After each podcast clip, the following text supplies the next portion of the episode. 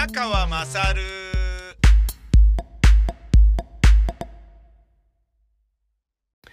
恐ろしい事実に行き当たってしまいました。お前の母ちゃん宮川勝宮川勝です。恐ろしい事実とは、えー、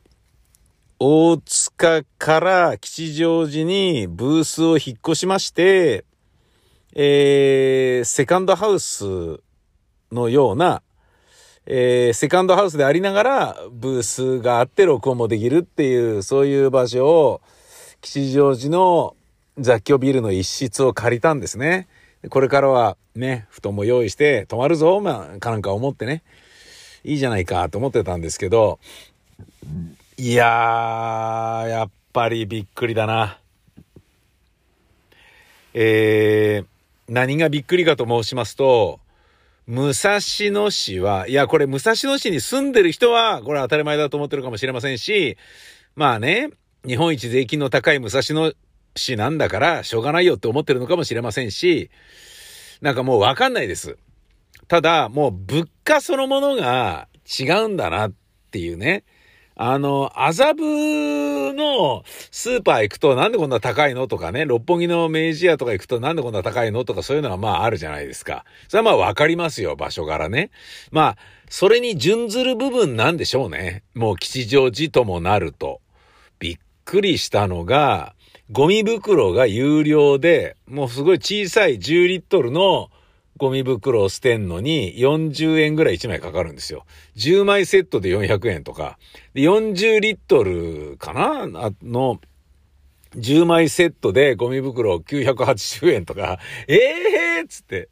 もうネットでも話題になってて、武蔵野市どんだけブルジョワジーなんだみたいな。武蔵野市でゴミ捨てるのに、いや、営業ゴミじゃないんですよ。業務ゴミじゃないんですよ。なのに、もう小さいコンビニ袋捨てんのでいちいち40円かかるって。ええー、それは高いわーと思って、勘弁してくれ。まあ、プラゴミを捨てるときかなは、あの、半透明の袋に入れればいいよっていうことらしいんだけれど、いや、びっくり。もう、だから、どうしましょうっていう話ですよ。本当に。えー、ゴミを捨てるのに、いや、まあ買いますよ、もちろんね。そのゴミ袋買うけど、じゃゴミなるだけ出さないようにしようとか思うよね。だプラゴミは、無賃で出せるから、まあいいか、みたいな感じなんだけど、燃えるゴミとか出せないってことは、だ燃えるものを買わないようにしようとか、そういうことだよ。もうこうなったら。いや、あの、大塚はね、大塚レイサマースタジオは、もうあのー、オフィスでありながら、スタジオでありながらっていう、いわゆる営業するね、えー、テナントとして借りてるので、有料ゴミを出す以外にないんですけれど、で、それもね、あの、10枚セットの、えっ、ー、と、業務用有料ゴミシールで3000円ぐらい買って、ね、3000円ぐらい払って、そのシール10枚セット買って、で、えー、40リットルかな？違う、72リットルかな ?45 リットルか。45リットルの半透明の袋にそれを貼って出すわけよ。だけど、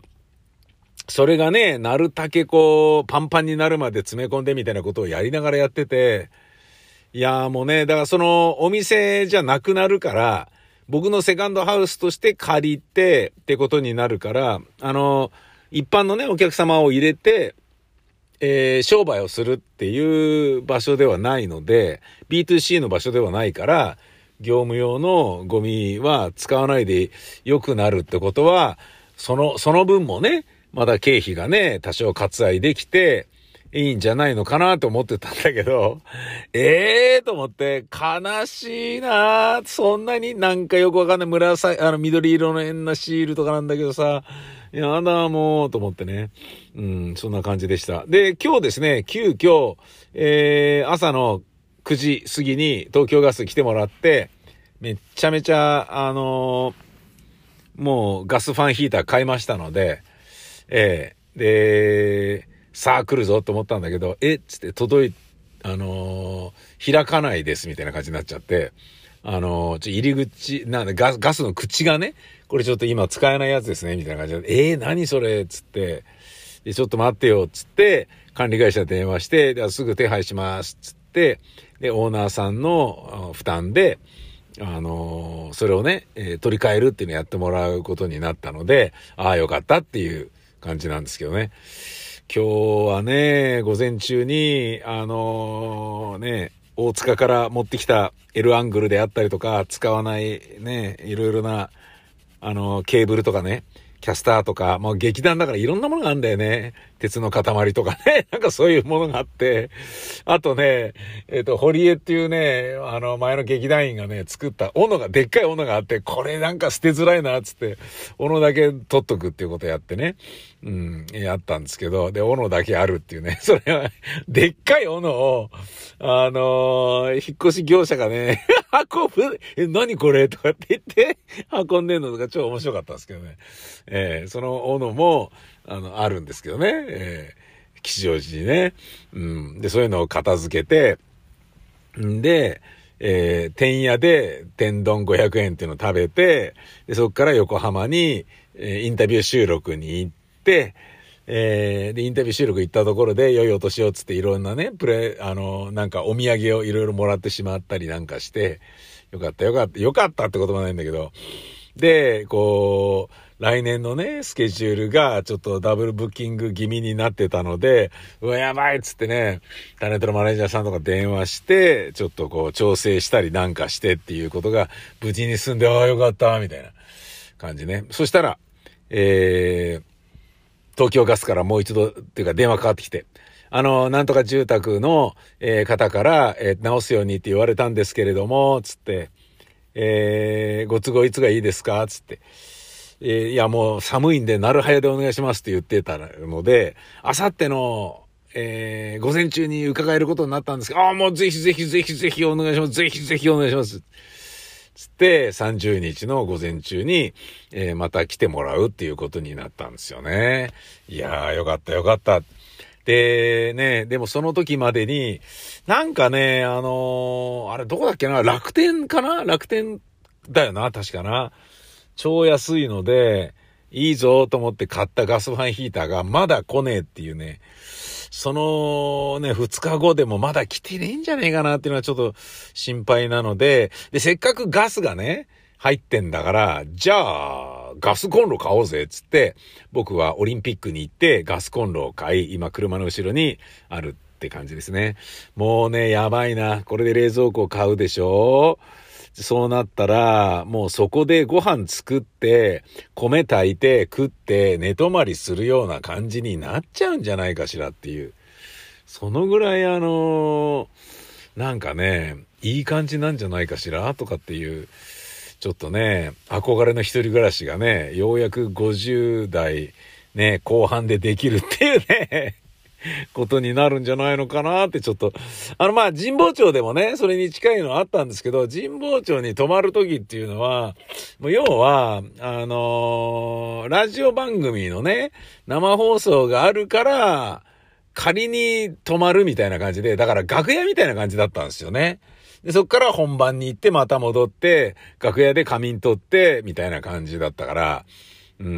ん、そういうんじゃないのはね、いいなって思いましたね。はい。そして、うん、いろいろ考えた結果、こうしたらいいんじゃないかって思ったのが、スピーカースタンドを買って、録音ブースの中にスピーカー入れて、その中で編集すれば、爆音で出せんじゃねえかと思って、つまり、ラージモニターできんじゃねえのと思って。それをちょっとね、やろうと思って、サウンドハウスでスピーカースタンド買いましたね。うん、これにより、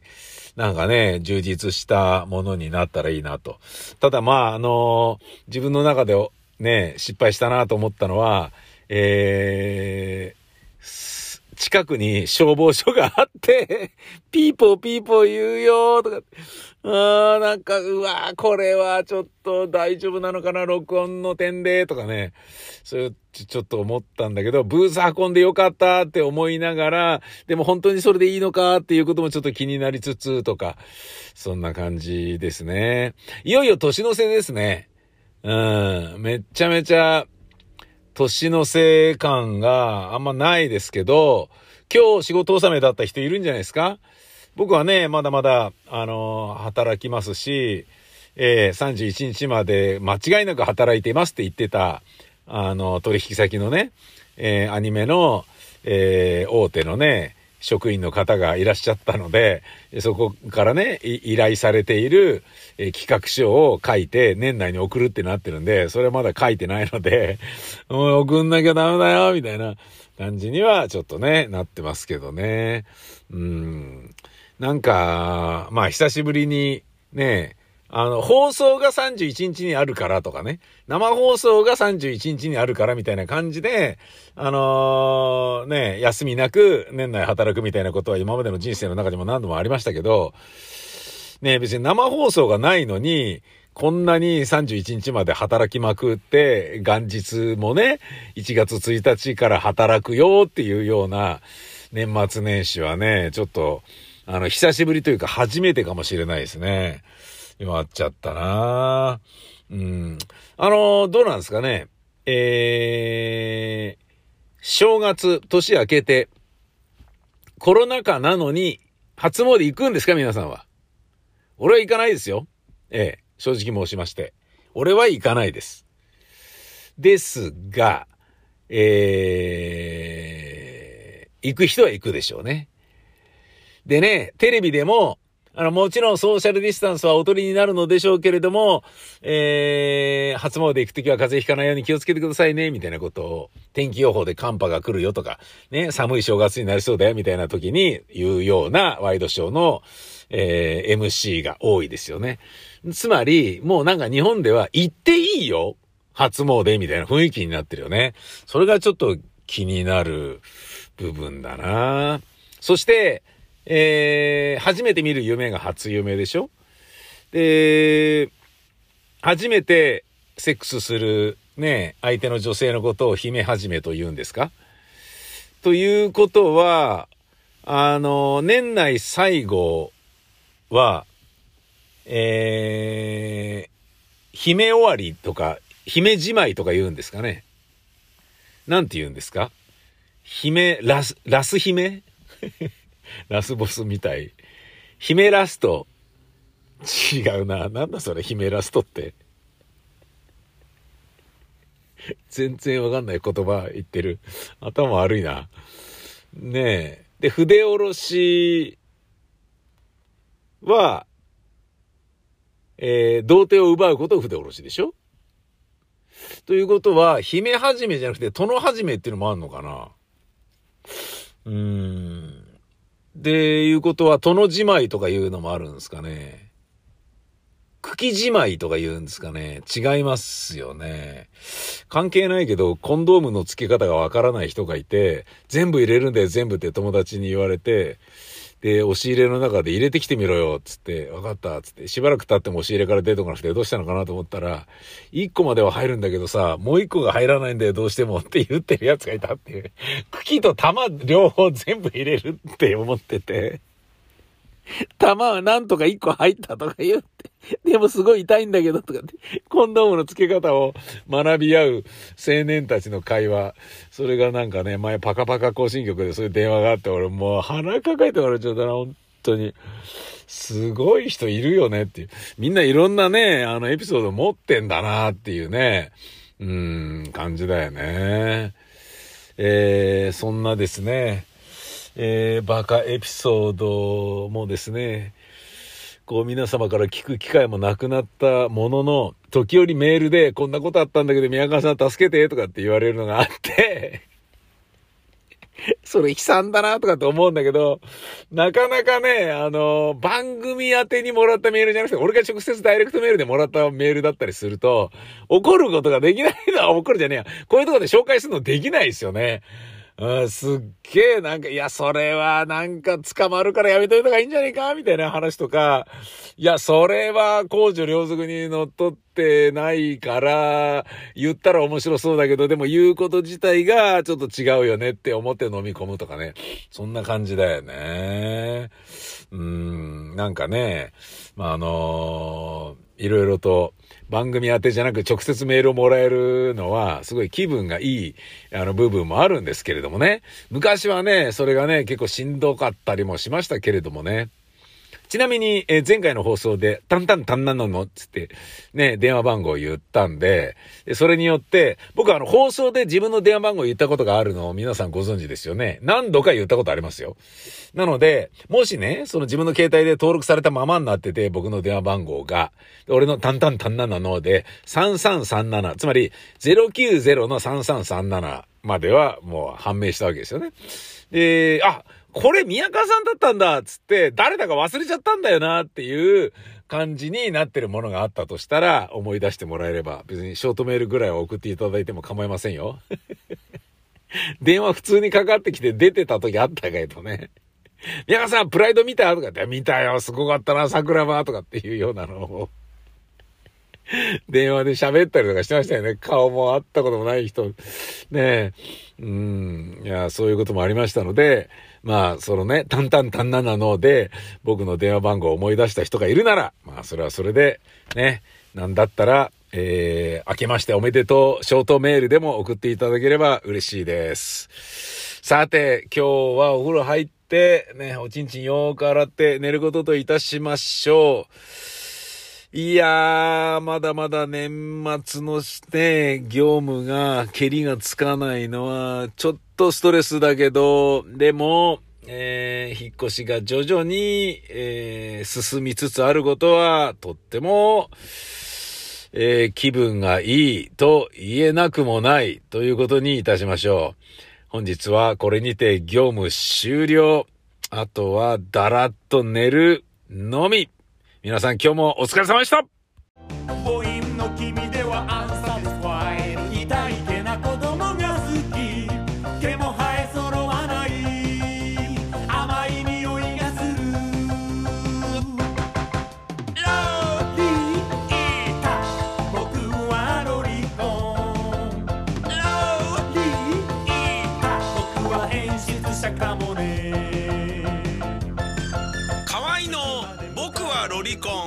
ビタミセにて好評発売中